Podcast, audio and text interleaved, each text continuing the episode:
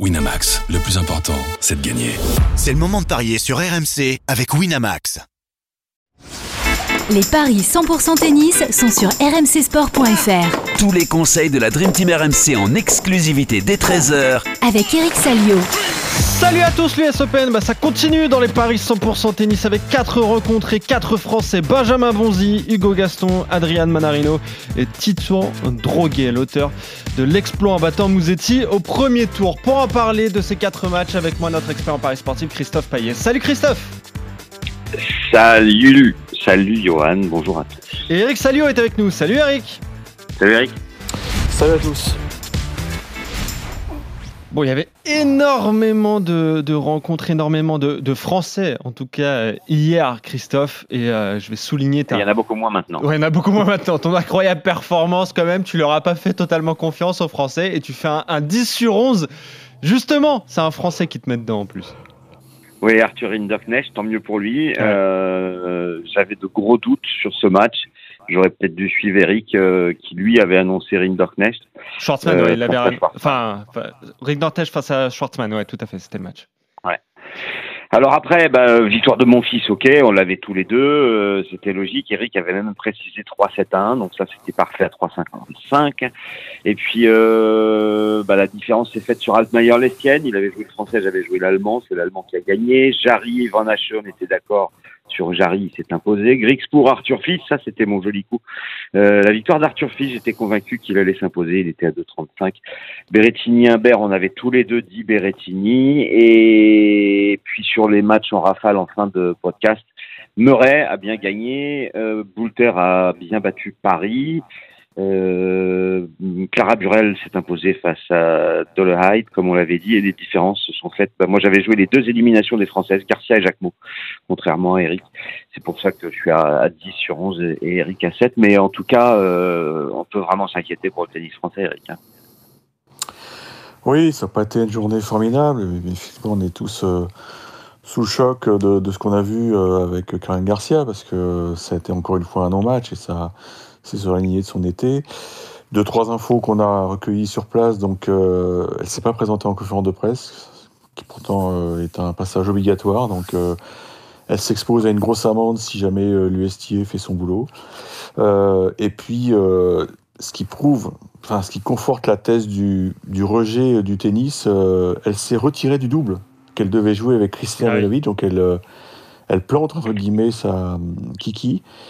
Et ça, on va essayer d'enquêter aujourd'hui auprès notamment de Julien Beneteau. Ça, j'espère que ça va pas laisser trop de traces pour, pour la suite, parce qu'il y a, y a la Fed Cup en fin d'année, puis il y a aussi les Jeux, quoi. Et je pense que peut-être que Julien nous, précisera qu'il avait peut-être poussé pour que Kiki et Caro soient alignés ici à New York. Donc là, je ne sais pas comment ça s'est passé, évidemment, parce que bon, on a juste eu l'info qu'elle s'était retirée du tableau, mais ça peut être assez brutal. Mais bon, vu, vu l'état de nerfs de Caro, euh, je pense qu'elle a, elle a fui euh, Flushing Meadows euh, au plus vite parce que parce que c'est une petite c'est dramatique ce qui, ce qui, lui arrive de, depuis euh, depuis presque le début de l'année. Mais les premiers signaux, on les avait vus à, l'Open d'Australie où elle était tombée de haut contre Magdalinette. Ensuite, il y avait eu le départ de sa de son STO. Enfin, il y a eu plein de choses, plein de choses négatives et et ça a été une année très très compliquée pour elle. Donc euh, maintenant, il va falloir sauver l'essentiel, mais est-ce qu'elle n'aurait pas besoin d'une pause, un peu comme, euh, comme Maria Sakkari qui était au bout, au bout, au, au bout des nerfs euh, Ouais, il y a, y a, plein de questions qui se posent là autour de, de Caroline Garcia, bien sûr. Ouais, on sait que c'est compliqué mentalement, notamment pour les tennis euh, woman. On l'avait vu avec Igas Viantec aussi, qu'on avait parlé de cette fragilité ouais, mentale. C'est jamais évident. Elle avait énormément de points à défendre, un statut à défendre. Caroline Garcia, il n'y a donc plus qu'une seule Française au deuxième tour de cette US Open et c'est Clara Burel, la toute jeune euh, Française donc, euh, qui est parvenue, elle, à, à l'emporter. T'en as parlé, euh, Christophe, tout à l'heure. On va parler des rencontres euh, du jour, euh, messieurs, avec notamment Benjamin Bonzi qui est opposé à Christopher Eubanks. C'est le premier match qu'on vous propose, le 108e mondial contre le, le 30e. Bonzi qui a battu son compatriote Quentin Alice au premier tour, ça a été euh, Kwon euh, pour son entrée en lice euh, concernant l'Américain qui part très largement favori devant son public, Christophe. Oui, effectivement, Eubanks 1,48, Bonzi 2,70. un partout dans les confrontations. Washington 2022 pour l'américain et Newport 2022 pour euh, Bonzi. Donc c'est donc euh, Eubanks qui a gagné la dernière. Euh, le problème de Benjamin Bonzi, c'est que bah, il chute au classement et Eric a expliqué euh, très souvent les, les raisons. trois victoires sur ses 12 derniers matchs. Alors on espère que ça a été un déclic cette victoire contre Quentin Alice, mais bon, jouer Christopher Eubanks en ce moment, je sais pas si c'est une bonne une bonne nouvelle pour Bondy, même si euh, l'américain, c'est vrai que sur le depuis qu'il est chez lui, euh, c'est pas extraordinaire. Quatre victoires, quatre défaites. Euh, sur le ciment nord-américain, mais euh, il s'est surtout bien exprimé sur gazon. Mais là, je pense que à l'US Open, devant son public, il va s'imposer. Euh, cote 1,46 et je jouerai aussi peut-être pour avoir une cote un petit peu supérieure. Le score exact multi-choix 3-0 ou 3-1 pour Eubank, ça c'est coté à 1,72. Ouais, c'est compliqué à cette saison pour Benjamin Bonzi. Eric, on en a parlé bah, l'année dernière tout simplement et il avait atteint le meilleur classement de sa carrière et là il est descendu au-delà de, la centième place. Hein. Oui, bon, on a discuté avec lui. Euh, il y a du mieux. Hein. il est en train de voir le, bout du tunnel avec sa, sa gêne au, poignet gauche. Il nous a expliqué que c'était, même s'il ne veut pas rentrer dans les détails, mais ça ressemblait un peu à la blessure de, Corentin Moutet, sauf que c'est pas aussi euh, accentué, on va dire. Mais puis surtout, lui, il a, il a pas pris l'option de, l'opération, donc euh, il est très prudent. Mais on sent que, enfin, moi, je l'ai trouvé plutôt optimiste, quoi. Et il, avait la tête des bons jours, alors que je me souviens à, à Wimbledon, ça n'avait rien à voir. Donc, mais c'est encore un peu tôt pour, pour pouvoir jouer pleinement à 100%, quoi. Donc ça, c'est un problème. C'est un problème. Alors j'ai une question parce qu'hier je suis parti tôt. Euh, enfin, j'avais une grosse journée. C'est sur quel cours? C'est un gros cours forcément. Hein ah, je vais regarder ça. Je vais regarder. J'avoue, j'ai pas regardé les cours, mais je vais regarder. Le Grand Stand ou le 17 à mon avis, parce que Eubank ça, il a une belle cote, donc euh, ça, ça va rajouter la difficulté pour euh, pour Benjamin Bonzi parce que c'est comme là, il est souvent expliqué dans les interviews, Eubanks maintenant sa, sa, vie a changé quoi. Il est reconnu dans les allées du stade alors qu'avant c'était un mec qui était plutôt anonyme, donc il a pris une autre dimension. Le cours 17, Eric. Ouais, voilà, je m'en doutais.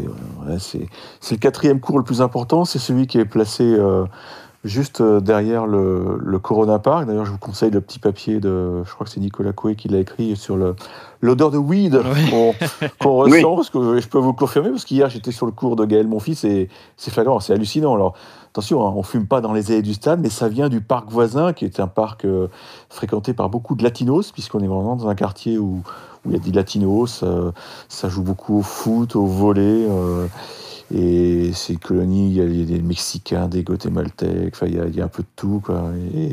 Et, oui, ça, fume pas mal. Ça fume pas mal, donc ça, remonte et, c'est assez bizarre comme atmosphère. Il y, a, des gens qui sont euphoriques. Non, je, déconne, mais j'avoue que c'est unique. Hein, c'est unique et, apparemment, il y, a, il y, a, une enquête qui est menée par euh, l'USTA pour ou la police de New York parce que ça commence à jaser. Il y a plusieurs joueurs qui, qui s'en sont plaints, quoi même si tu peux rien faire, mais c'est bah, c'est l'US quoi. C'est ouais, c'est ça. C'est le folklore de l'US quoi. Exactement. il y a parfois les odeurs de saucisse, mais il y a les odeurs de cannabis. Donc, euh, oui, j'ai du mal à être optimiste sur ce match parce que Eubanks, il va, il va être porté par la foule. Je pense que les gens vont se précipiter. C'est pas un cours, c'est un cours qui ressemble à l'ex-cours numéro 1 de Roland Garros. Là. Il est très sympa. Mhm. Euh, il est vraiment à, dans un coin du stade. Et, Ouais, avec un public très proche, euh, très chaud. Bon, je vais jouer Eubanks, mais je pense que Benjamin va pouvoir s'exprimer quand même parce que Eubanks, on le connaît, c'est un mec qui sert très bien, qui prend énormément de risques, mais qui a quand même un, gros point faible, c'est son revers. Donc si, euh, si Benjamin arrive à toucher cette zone, il va exister. C'est pour ça que je serais tenté de mettre Eubanks en 4 ou 5. Alors 3-1 ou 3-2 pour Eubanks, très jolie cote, 2-10.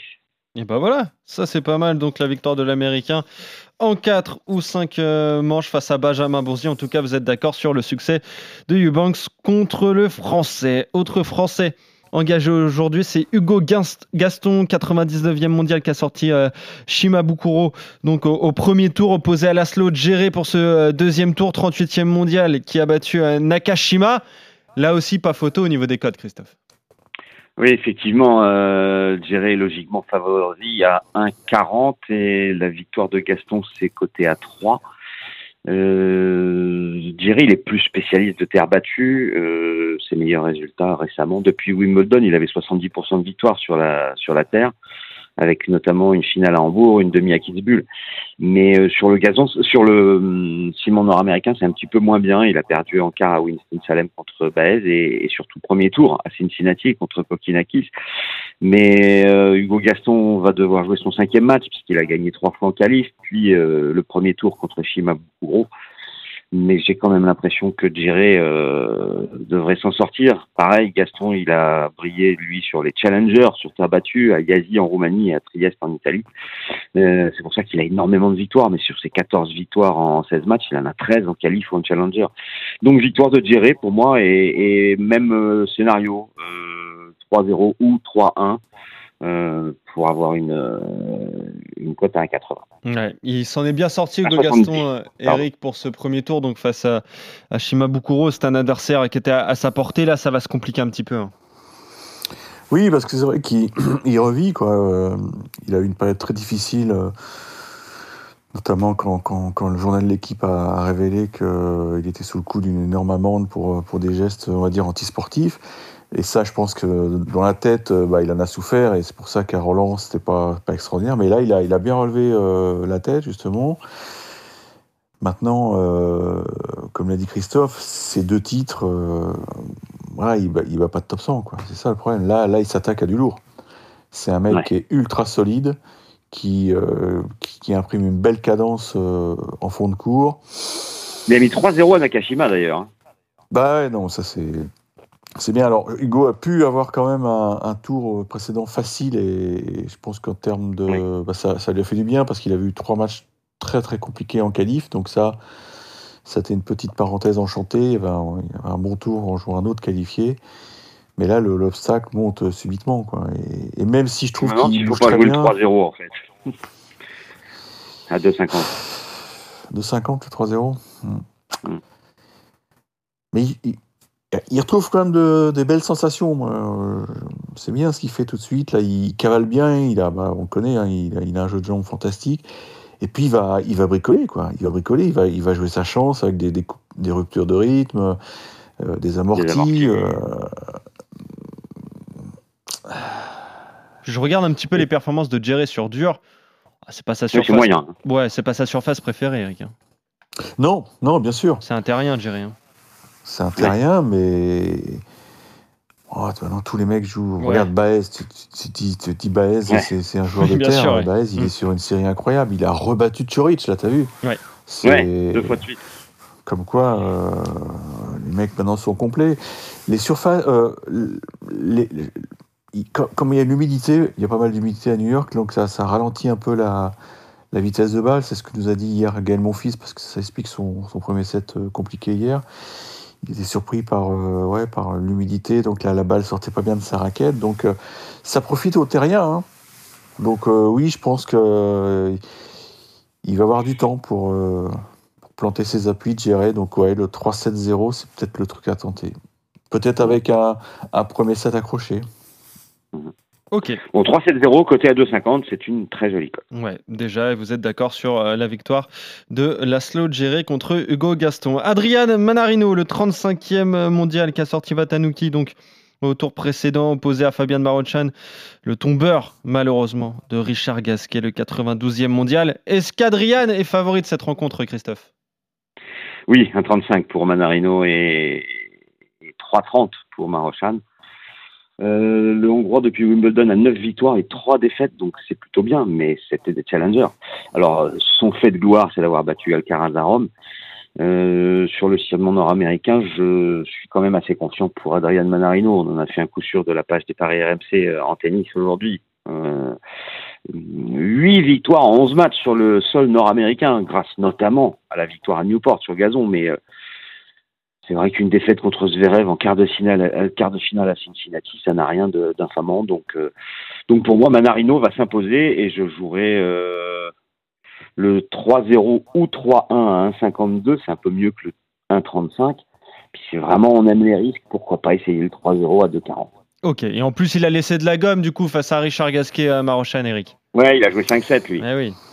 plus de 3 heures. Ouais, c'était c'était un, match qu'il aurait pu boucler en 3 puisqu'il a eu il a eu des balles de match dans le troisième set. C'est un garçon qui est très dangereux. je suis allé voir le match de Richard au bord du cours. C'est vrai que Marochan, c'est un mec qui prend beaucoup, beaucoup de risques. Et d'ailleurs, euh, je crois qu'il avait terminé à 93 coups gagnants, si mes souvenirs sont bons. Bon, il y avait beaucoup de déchets, je crois. Sa, sa balance, c'était 90-70 en gros. Hein, mais 93-73, exactement. Eh ben voilà, tu vois, j'ai encore un peu de mémoire. Euh, voilà, c'est son style de jeu mais je trouve que la, la balle de Richard est, elle lui convenait parfaitement parce que bon, il y avait beaucoup de lift, donc il avait, il avait le temps, il prenait ça à hauteur de d'épaule un peu, et comme il, a, il est bien bâti, euh, il, a pu quand même envoyer la sauce, comme on dit. Manarino, c'est une balle totalement différente. Et c'est mm. pour ça que c'est un enfer à jouer, ce mec-là. Mais c'est, moi, je suis admiratif parce que quand, euh, quand vous allez au bord du cours, vous comprenez pourquoi il est si dur à jouer. Déjà, il a son service de gaucher qui lui rapporte un nombre de points incalculable parce que vraiment, il le maîtrise bien. Et là, Marochan, il va, il va morfler quand, quand, euh, quand Ryan va lui toucher la zone de revers euh, quand il sert à gauche. Donc, ça, c'est un vrai plus. Maintenant, je ne vois pas Adrian survoler ce match. Je pense qu'il va. Bah, de toute façon, comme d'habitude, il va devoir cravacher, il va devoir travailler, travailler longtemps, à mon avis. Pour moi, tu jouais le 3-1-3-2 Ah oui. Ah oui. Ouais, c'est pas mal aussi. C'est 2-10, c'est mieux coté en plus. Ok. Bah, victoire d'Adrien Menarino, déjà, ça, ça serait une très bonne nouvelle. En 4 ah manches ou en 5 manches. Et, voilà, ça c'est pas mal déjà. Donc vous êtes d'accord. Victoire de Manarino contre Marochan. Dernier match. Mais justement, on va parler du Français qui a crevé l'écran pour ce premier tour. C'est Titouan Droguet qui a battu euh, Lorenzo Musetti. Un exploit pour le 171e mondial opposé Yacoub Menchik, 206e, qui a sorti lui Grégoire Barrère. On a envie d'y croire, Christophe. Est-ce que les codes sont en faveur du français?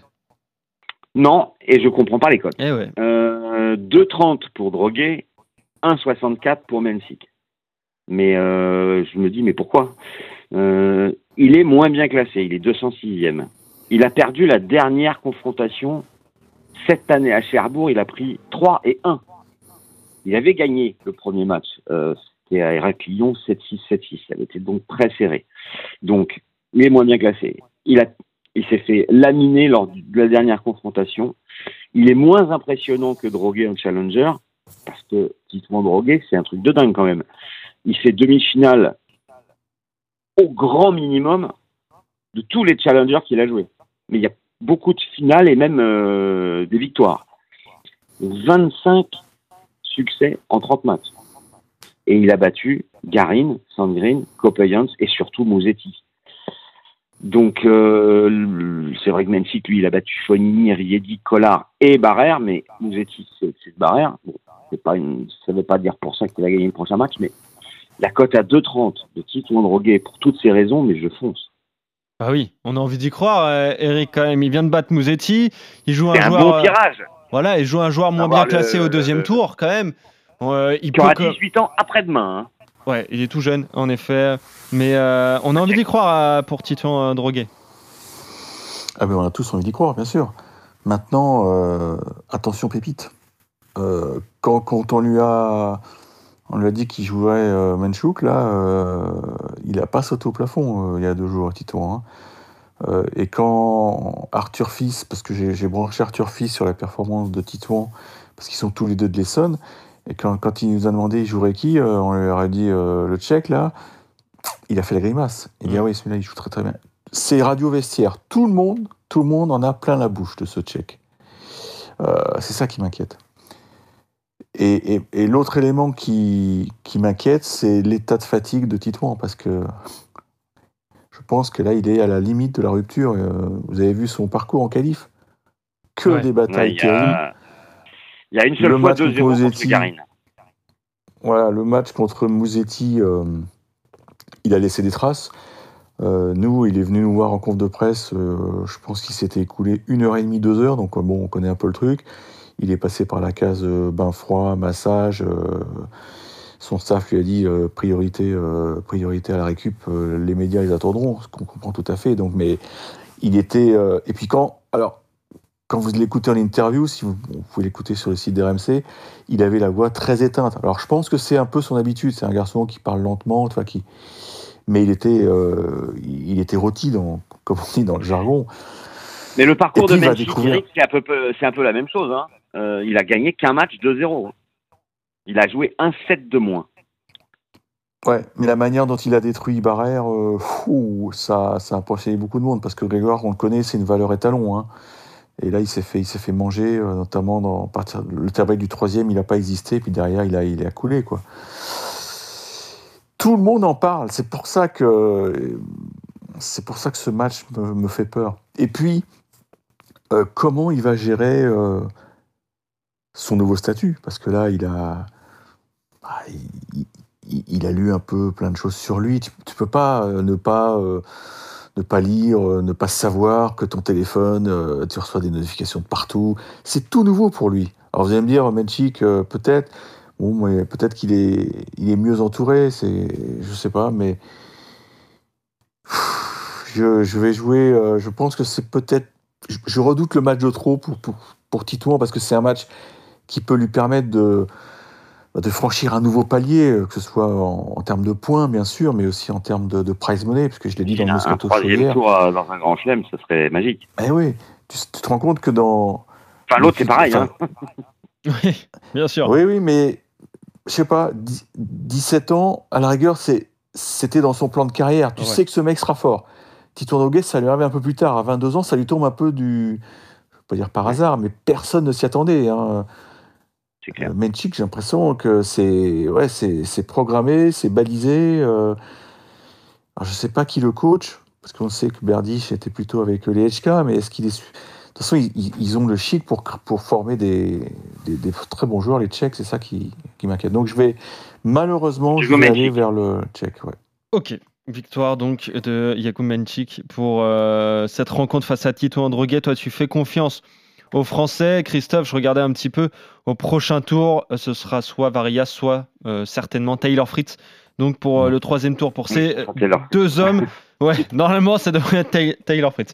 Euh, concernant les autres rencontres, vous êtes d'accord Victoire d'Adrian Manarino, de Laszlo Géré contre Hugo Gaston et donc de Christopher Eubanks contre Benjamin Bonzi. Merci Christophe, merci Eric, on se retrouve dès demain pour de nouveaux paris sur l'US Open dans les paris 100% tennis. Salut les gars et salut à tous, à bientôt. Ciao à tous, à demain.